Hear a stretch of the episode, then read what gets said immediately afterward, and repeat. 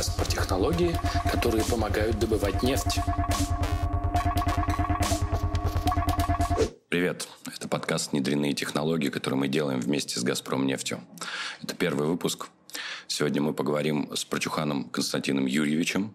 Правильно я сказал? Правильно. Фамилию? Да, потому что верно. не так просто, как может показаться. У меня просто фамилия Коняев. Регулярно ухитряются переврать, хотя, казалось бы, да, довольно просто. Вот. А мы поговорим сегодня про то, как добывают сложную нефть. Правильно я понимаю? Ну, одно из видов сложной Одно нефти. из видов сложной Да. нефти. Давайте сначала начнем. Что такое сложная нефть?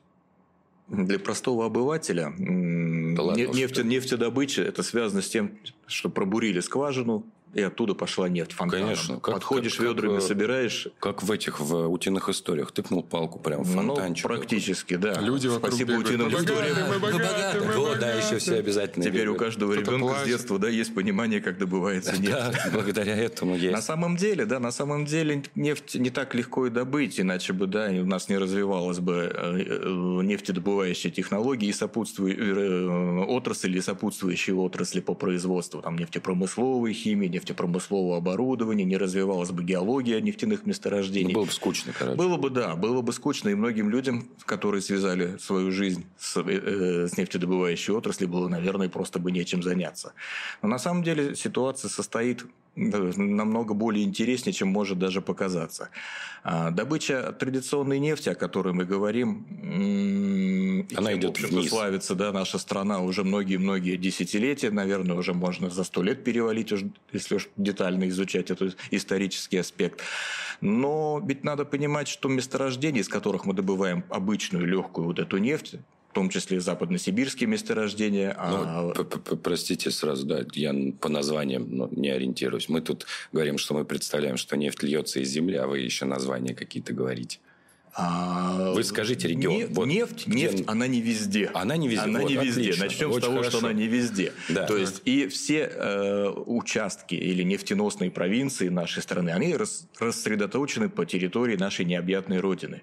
Одна из житниц вот этой нефтедобычи, легкой нефти, это Западная Сибирь Западная Сибирь. где, в общем-то, свои интересы представля... представлены, интересы по нефтедобыче представлены всеми основными крупными игроками по нефтедобыче нашей страны. Мгм. В том числе свои аппетиты туда и западные компании тоже э, распространяли. Ну так вот, легкая нефть, которая славится Западной Сибирь, этот регион, она не бесконечна. Заканчивается. Это, ну, не то чтобы она заканчивается, но все имеет свой счет и свои, то есть свое начало и свой конец.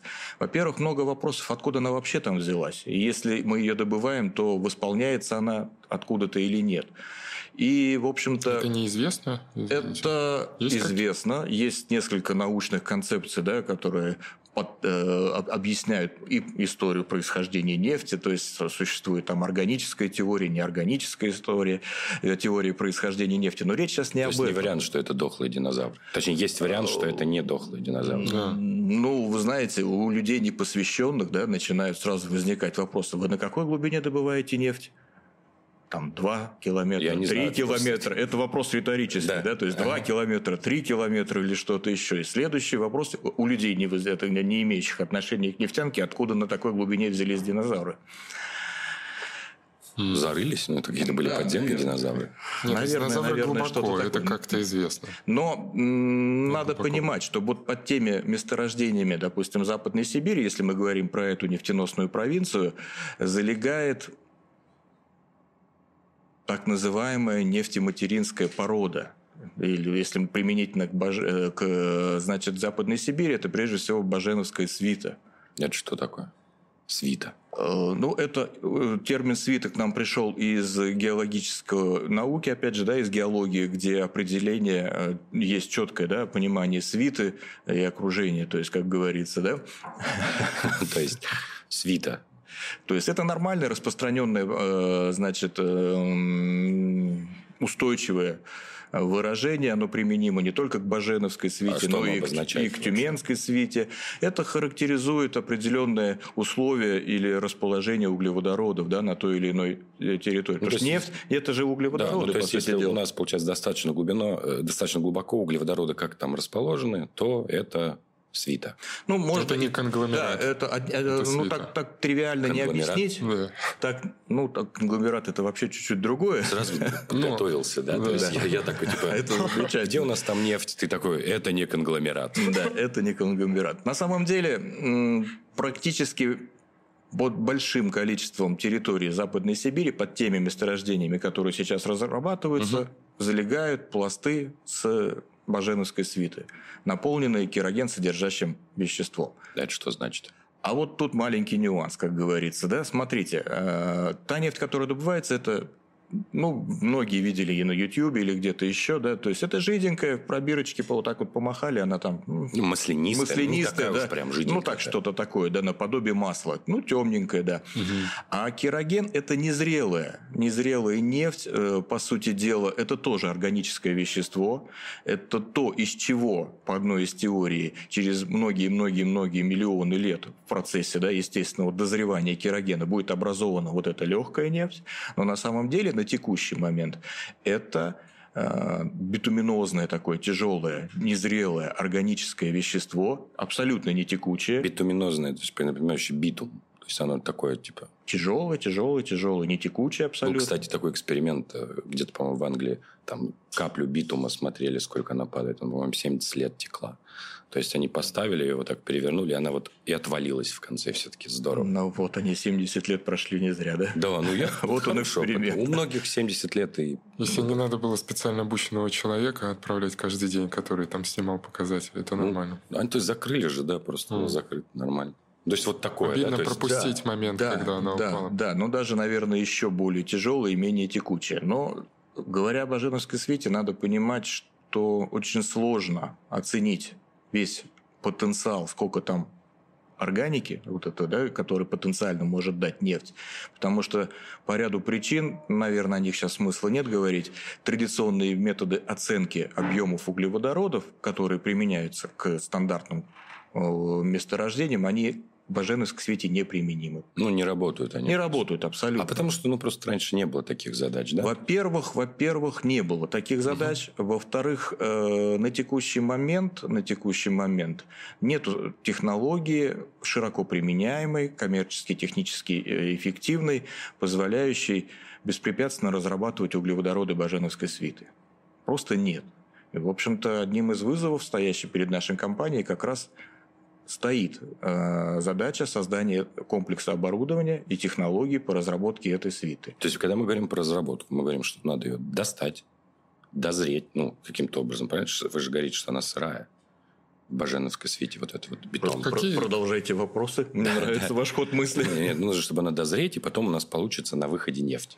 Ну, по сути дела, да. Но если бы это было все так просто, можно было бы, да, действительно загнуть три Не, ну пальца, да, и вот она, Баженовская свита, уже течет из по, по нескольких там нефтепроводам. километров, там что... Многоточие профит в конце. Да-да-да, Чем, есть... да, чем на самом деле интересна Баженовская свита? Первое, что я уже упомянул, э, действительно, залежи Баженовской свиты и углеводорода Баженовской свиты колоссальны. Несмотря на то, что да, э, разные оценки э, ученых Ну, вот грубую отечественных, какую-нибудь да, нам... Ну, самые консервативные, наверное, там от 500 миллионов тонн.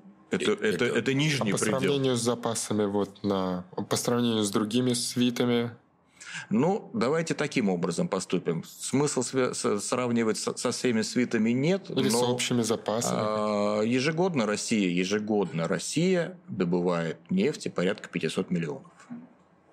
То есть это, по сути дела, минимум сопоставимые величины, то есть как минимум в одних и тех же э, порядках значений мы говорим. Но на самом деле э, это минимальные на самом деле значения, потому что наиболее такие оптимистичные прогнозы ну, исчисляют углеводороды в этой свете миллиардами. Ну, то есть мы говорим несколько десятилетий нефти Да, по сути, по сути дела, да. Это Мгм. первый момент. Второй момент. А, На самом деле Баженовская свита, несмотря на вот эти вот бешеные запасы, огромные, да, представлена э, с точки зрения э, толщины да, пласта не таким большим количеством. То есть, если по западному Сибири говорить, ну, это может быть 20, ну, 30 метров толщина. То есть мы говорим, что Достаточно ограничена. там трех километров, километров да, лежит существует слой слой толщиной толщиной 20-30 метров.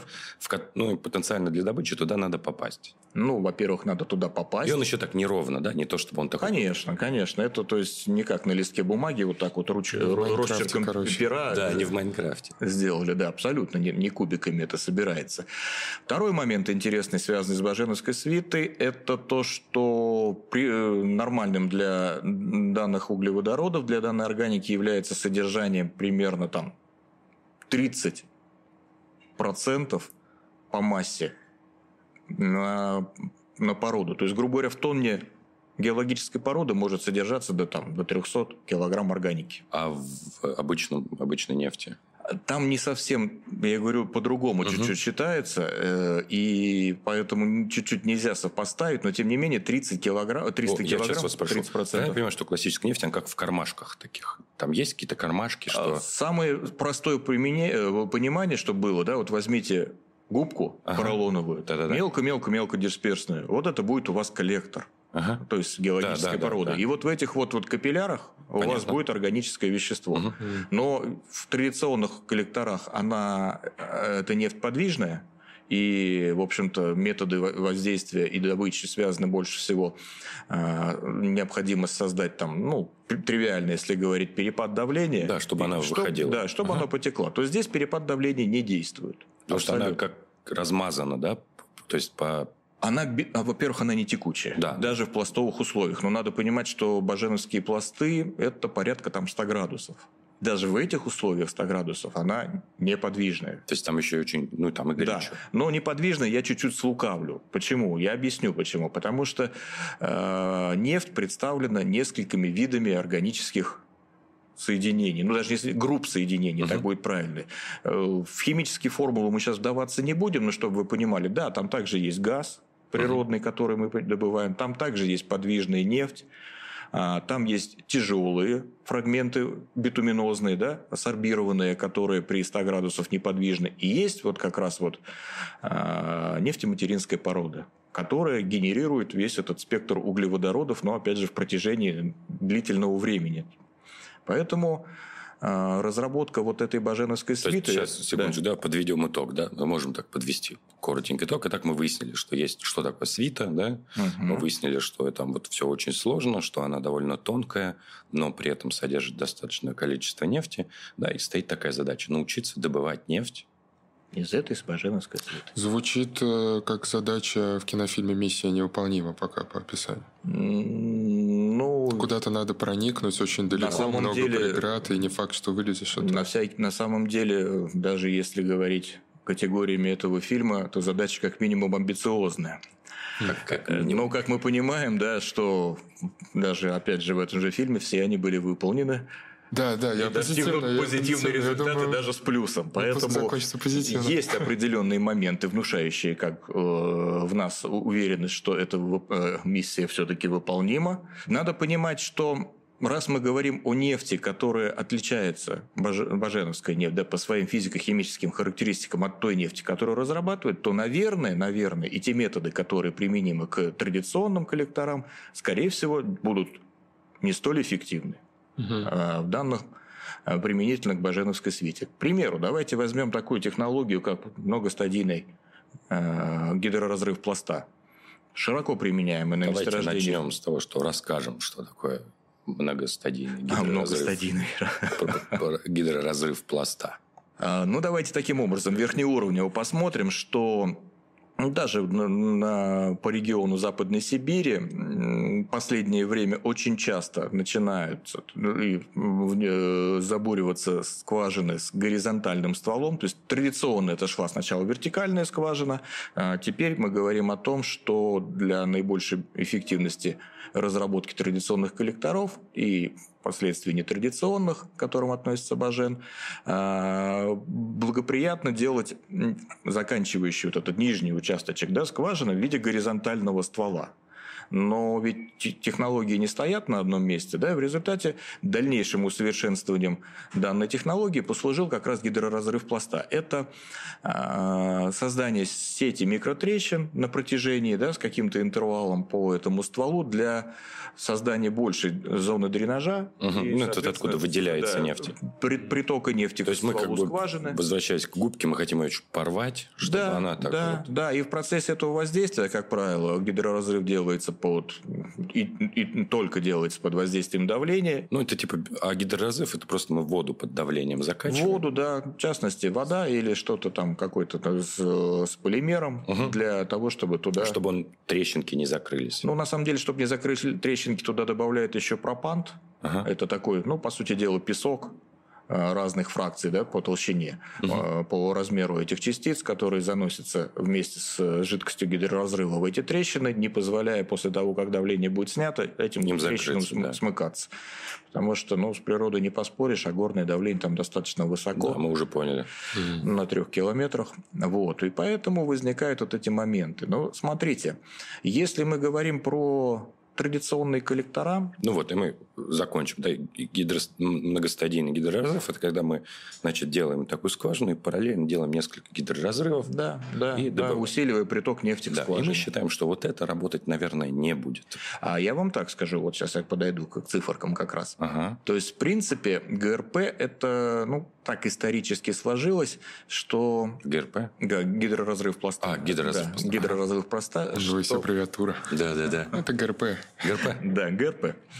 ГРП делается, ну, зачастую не сразу, да, то есть к моменту изобретения данной технологии скважины уже нефтяные были, они уже как бы свой ресурс некоторые выработали, некоторые были в работе, и именно на них, в общем-то, они послужили тем потенциалом, где данная технология применялась. И что позволило действительно, да, во многих регионах, в том числе Западной Сибири, а, поднять нефтедобычу, но надо понимать, что даже на текущем разви... этапе развития вот, э, технологий нефтедобычи э, среднее такое значение, сколько нефти потенциально может быть добыто с традиционных коллекторов зачастую не превышает среднее значение, опять же, там 30-40%. Угу. Ну, то есть, вот мы нашли месторождение, месторождение оценили оценили говорим, его. мы можем добыть отсюда 40. Это в идеале. В идеале. То есть, а все остальное? Все оставшиеся 60% мы оттуда существующими технологиями добыть не можем. Это все, что касаемо традиционных коллекторов. Если мы говорим об ожении, то такая, допустим, продвинутая и, в общем-то, наукоемкая технология, как гидроразрыв пласта, применительно к Баженовской свете, э, дает эффективность, не превышающую 10%. Зачастую даже меньше. И это все равно стоит того или не стоит? На самом деле, знаете, это стоит того, чтобы эту технологию, а, как минимум применять, и, б, как минимум совершенствовать угу. и адаптировать ее к, э, к Бажену. Но и, в общем-то, дает нам понимание, что одной этой технологии мы всю Баженовскую свиту, всю углеводородную базу, сосредоточенную в Бажене, не добудем. Угу. Понимая, что надо что-то альтернативное. А, слушайте, такой вопрос есть. Я, я что-то готовился, когда угу. э, к этому выпуску. Э, я слышал, что вначале, когда вот э, добывали нефть, ее добывали крайне неэффективными технологиями, и из-за этого э, какое-то количество свит или не свит, не знаю, как тогда это называлось, э, было запорото. Типа оттуда уже было не достать после этого нефть, потому что технология была какая-то, вот, ну, мешала. Э, по текущей вот этой технологии, если если будет это все делаться. Можно будет теоретически дальше какую-то новую применить, чтобы вот достать остальные 90%? Или просто это надежда? Я вам за 90% не скажу. Ну, я понимаю, да, о чем идет речь. Но говоря о Баженовской свете, на самом деле технологических, э, э, технических и технологических вызовов гораздо больше гораздо больше, чем э, в случае традиционных месторождений, хотя и там вопросов, поверьте, хватает. Верю. Особенно если понимать, что наши месторождения, которые широко э, разрабатываются последние там, 50 лет, многие из них находятся в завершающей стадии развития, когда нефти с них добывается мало, воды с них добывается много, экономическая эффективность, сами понимаете, на перекачку воды э, не, не дает нам необходимых эффектов. И несмотря на это, то есть э, сейчас говоря об ожении, мы понимаем, что это наша перспектива, что без этого угу. нам нельзя, что это, в принципе, тот потенциал, а, который нам позволит восполнить добытые ранее углеводороды и поддержать уровень добычи, в общем-то, а, в России на необходимом нам уровне, да, для, Понял. в общем-то, поддержания как раз вот наших экономических штанов. Ну и как сейчас ситуация, что как вообще по технологии? На каком этапе вообще? А, вот смотрите, да, несколько реперных точек. Угу. На текущий момент для разработки месторождений Баженовской свиты оптимальной технологии нет. Да, это мы поняли, да. Да, то есть это давайте воспримем это как аксиому и будем от нее в дальнейшем отталкиваться. Та технология, которая применяется широко и эффективно ГРП, о которой мы с вами поговорили, да, ее используют, да, ее пытаются адаптировать. И, в общем-то, прогресс в этом направлении есть, но мы с вами прекрасно понимаем, что а, из всей той группы углеводородов, которые представлены в Баженовской свете, с помощью ГРП можно будет воздействовать только на подвижную нефть. Угу, там да, еще мы, есть мы высок, слышали, да, да, сорбированные. Да, та, которая и кероген на это угу. не будет воздействовать абсолютно. Отсюда, в принципе, и низкий потенциал техни- технологический на, на текущем этапе данной технологии. Угу. Я имею в виду ГРП. Традиционно сложилось, что это уже переходя к потенциалу перспектив да, технологий, то есть что раз это мы говорим, что Баженовская свита – это, скажем так, не совсем традиционные, да, то есть э, по классификации, наверное, можно так сказать, углеводороды, то и технология, наверное, должна быть по разработке этой свиты нестандартная. Да? То есть, ну, да. да. То есть что-то инновационное как минимум. И, в общем-то, анализ данных, ну, в том числе отдельных ученых или, в общем-то, перспектив э, зарождения, которые приняты да, в нефтедобывающей отрасли, нам подсказывает, что разработку не баженовской свиты, но высоковязких нефтей производят с теплоносителем. Угу. Какие месторождения, пожалуйста, на территории Татарии, там, Башкирии, то есть, то есть Удмуртии, они есть. Закачивают да? что-то теплое, чтобы... Да, в данном случае они закачивают либо горячую воду, либо угу. водяной пар, там, ограничиваясь там, температурой там, закачки где-то до 200 градусов, как правило, как правило, да, ну, если мы говорим, допустим. А там уже 100 вообще-то, да? А там своих 100 в пласте, и этого недостаточно. Угу. И глубины больше, чем у классических э, коллекторов. И в результате возникла идея по использованию внимания. Это слово называется сверхкритическая вода. Да, я, кстати, когда я чуть-чуть готовился, да, но я, я когда я тоже готов, да, да я, я тоже чуть-чуть готов. Я когда гуглил, мне сначала показалось, что это, ну, звучит как какая-то там, лженаучная технология, сверхкритическая вода. Потом оказалось, что, в принципе, это вполне себе физическое явление. Это, ну, вода, например, ну, понятно, что поискать э, в YouTube то вылазят ролики, где там, например, достают бутылку с холодильника, она вроде жидкая, потом начинают из нее воду выливать, и она сразу же замерзает. Потому что вода стояла в морозильнике, она, э, у нее температура, температура ниже температуры замерзания, но из-за того, что она была плотно закрыта, давление там другое. И вот соотношение давления и температуры приводит к тому, что вода остается жидкой в условиях, которых вроде как не должна. Ну, вы совершенно верно, да, говоря про, воде, про воду, точнее, прошу прощения, а говоря о воде, упомянули о разных физических состояниях. Да, на самом деле, для простого обывателя, ну, хотя бы кто помнит курс физики, химии в школе, вода может быть в трех состояниях. Это лед, непосредственно жидкость и пар. Угу. Но и вроде бы все э, замечательно с этим, да, но на самом деле, с точки зрения даже на текущем витке развития науки, э, таких физических состояний у воды ну, более 10 более 10. И говоря о сверхкритическом состоянии, а в принципе подобное состояние, оно для многих химических соединений на нашей планете, в общем-то, применимо. Это и для СО2, ну, для каждого свои условия, там, и для каких-то углеводородных газов. Но говоря непосредственно о воде, о воде, э, вода переходит в это состояние при температуре выше 373 градусов и давлении 22 там, с небольшим мегапаскаль. То есть, это сколько атмосфер? 220. 220. 220, да. И при этом вода э, приобретает очень уникальные свойства, да, которые Надо у воды думать. не было до этого и не будет после этого ага. сверхкритического состояния. А именно это промежуточное состояние между жидкостью и паром, когда нельзя отдельно выделить пар или жидкость, угу. да, э, при этом резко возрастает теплоемкость воды в разы. Угу. Снижается динамическая вязкость, что позволяет ей фильтроваться в микропоры. Ну, типа она начинает, например, Да. пар, она такая становится Да. более жидкая вода, чем жидкая. Снижается плотность, то есть там не единицы, как мы привыкли. Вот. А, и эти все свойства, они очень интересны. Почему? Потому что, допустим, чем отличаются еще пласты баженовской свиты от традиционных коллекторов? То, что там нет никакой проницаемости, там нет Мгм. ги- Да, динамической связи, там ничего абсолютно Там не течет. губка, это мы И помним, поэтому да. нужно переводить состояние, то, чем ты будешь воздействовать, э, в какое-то ну, уникальное состояние. И в принципе, в принципе, э, вода в сверхкритическом состоянии как раз обладает рядом этих свойств, необходимых для фильтрации. Но ведь уникальность этой ситуации э, э, воды в этом состоянии не только в том, что она становится там легче, подвижнее, там она как пар.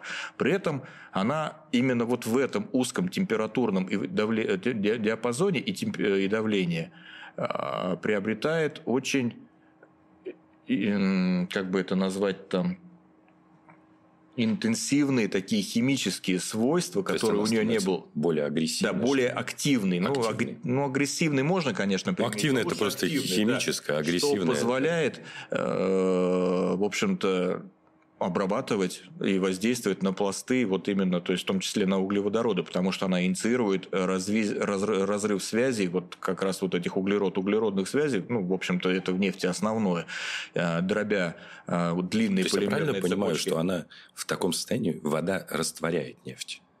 В том числе Прикольно. То, Ну, есть, и там- растворяет, и, соответственно, приводит к аквапиролизу, то есть к разрушению длинных цепочек, э, делая их более короткими, а более углеводороды представлены короткими цепочками, они становятся подвижными.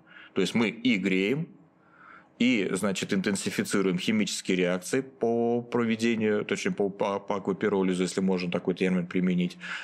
И, соответственно, э, Баженовская свита начинает свое движение.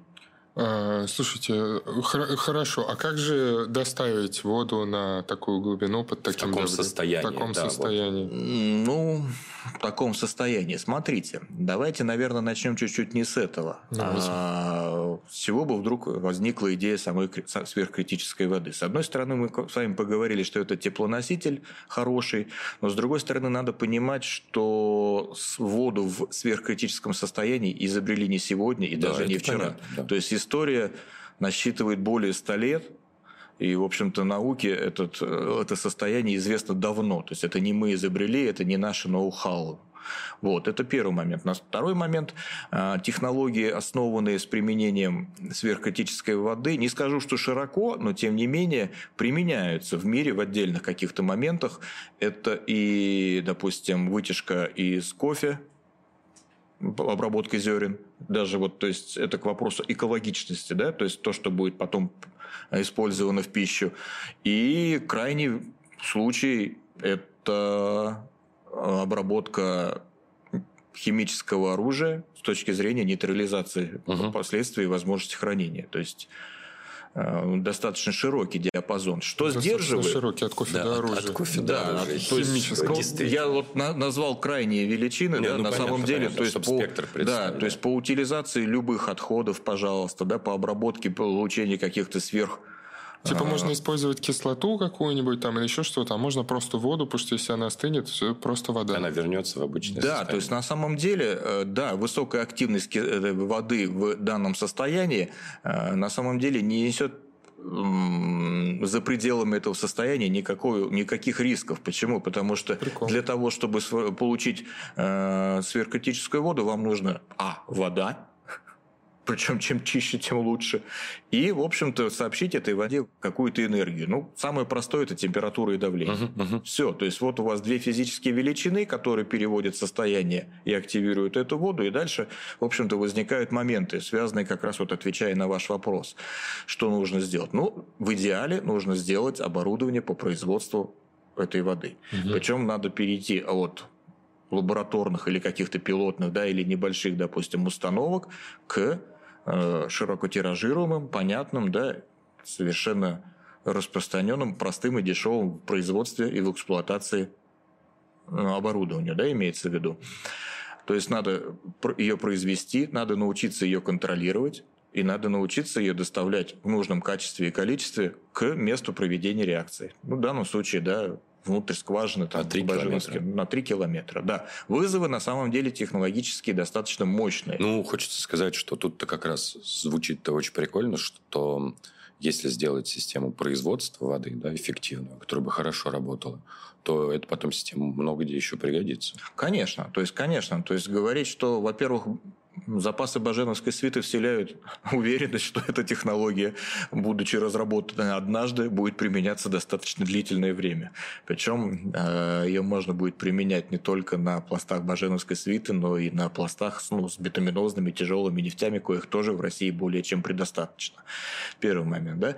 Второй момент, понимая, что достаточно мультифункциональная задача перед нами стоит, э, то и создание данной технологии и оборудование повлечет за собой как минимум привлечение большого круга индустриальных партнеров, потому что на текущий момент найти э, компанию или э, корпорацию, обладающую всем спектром необходимых uh-huh компетенций нету. То есть для этого, для решения этой задачи, естественно, должны быть привлечены и производители, и разработчики наземного оборудования по генерации этой сверхкритической а воды. пока таких вот, ну, как бы нет установок. Да? Нет такой установки, чтобы вот она генерила там нужное количество Вообще воды. Э, установки, коли мы с вами говорим о том, что это и для кофе, и для угу. нейтрализации, они существуют. Да, я понимаю. Я имею в виду адаптированы вот... именно под те процессы, под те технологии, под те объемы, которые м- диктуют э, то, те направления, в которых это применяется. Нету таких генераторов. На текущий момент для того, чтобы, ну, представляете, емкость пласта. Ну, это нет.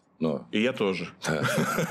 Это был такой риторический вопрос. Я понимаю. Короче, то, что кофе черный, не помогает. Да, да, абсолютно. И в результате, то есть, возникает, что нужно установки более производительные, по мощности. Ну, я говорю, ну, то есть... Э, которые могут работать э, более длительно, чем существующие. Это как разница между лабораторным лазером и лазерной сваркой. Там, Совершенно верно. Ну, то есть, на текущий момент готового решения технологического Куда? нет.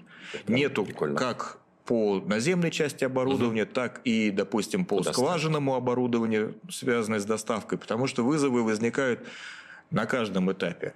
Для применения, точнее, для генерации необходимо, как вы понимаете, высокие давления, температуру и сплавы, которые бы это выдерживали в длительном времени, да, позволяет темпер... Э, э, теплоноситель в данной температуре и давлении, соответственно, производить в нужном количестве. Это все нужно будет доставить на забой скважины. Соответственно, вызовы у нас возникают и по насосным компрессорным трубам из спецсплавов. Там и всему скважинному оборудованию, будь то там муфты соединения, будь то термокомпенсаторы. Они ни для чего, ничего для этого не рассчитаны. Естественно, да, потому что обычные температурные режимы, ну даже вот, да, пар по трубам качают давно. Угу, да. Как правило, коммерческих проектов много. Ну, мы слышали, вы да. говорили, что 200 градусов, не больше. 200 градусов, да. В, нефти, в нефтепереработке существует, да, то есть трубопроводы из металлов. Но, как правило, температурные режимы применения этих труб ограничиваются, ну, где-то 350-400 градусов, да. Понятно. Мы понимаем, что нам нужно доставить на забой скважины минимум там ближе к 400 градусам, да, соответственно, на устье скважины ну, это прикольно, да, что кажется, что... Ну, это сложная задача, но видно, что она решаема. То есть, она если решаема, бы была да. история, что все используют 150 градусов, а нам нужно 400, это звучит как такой, типа...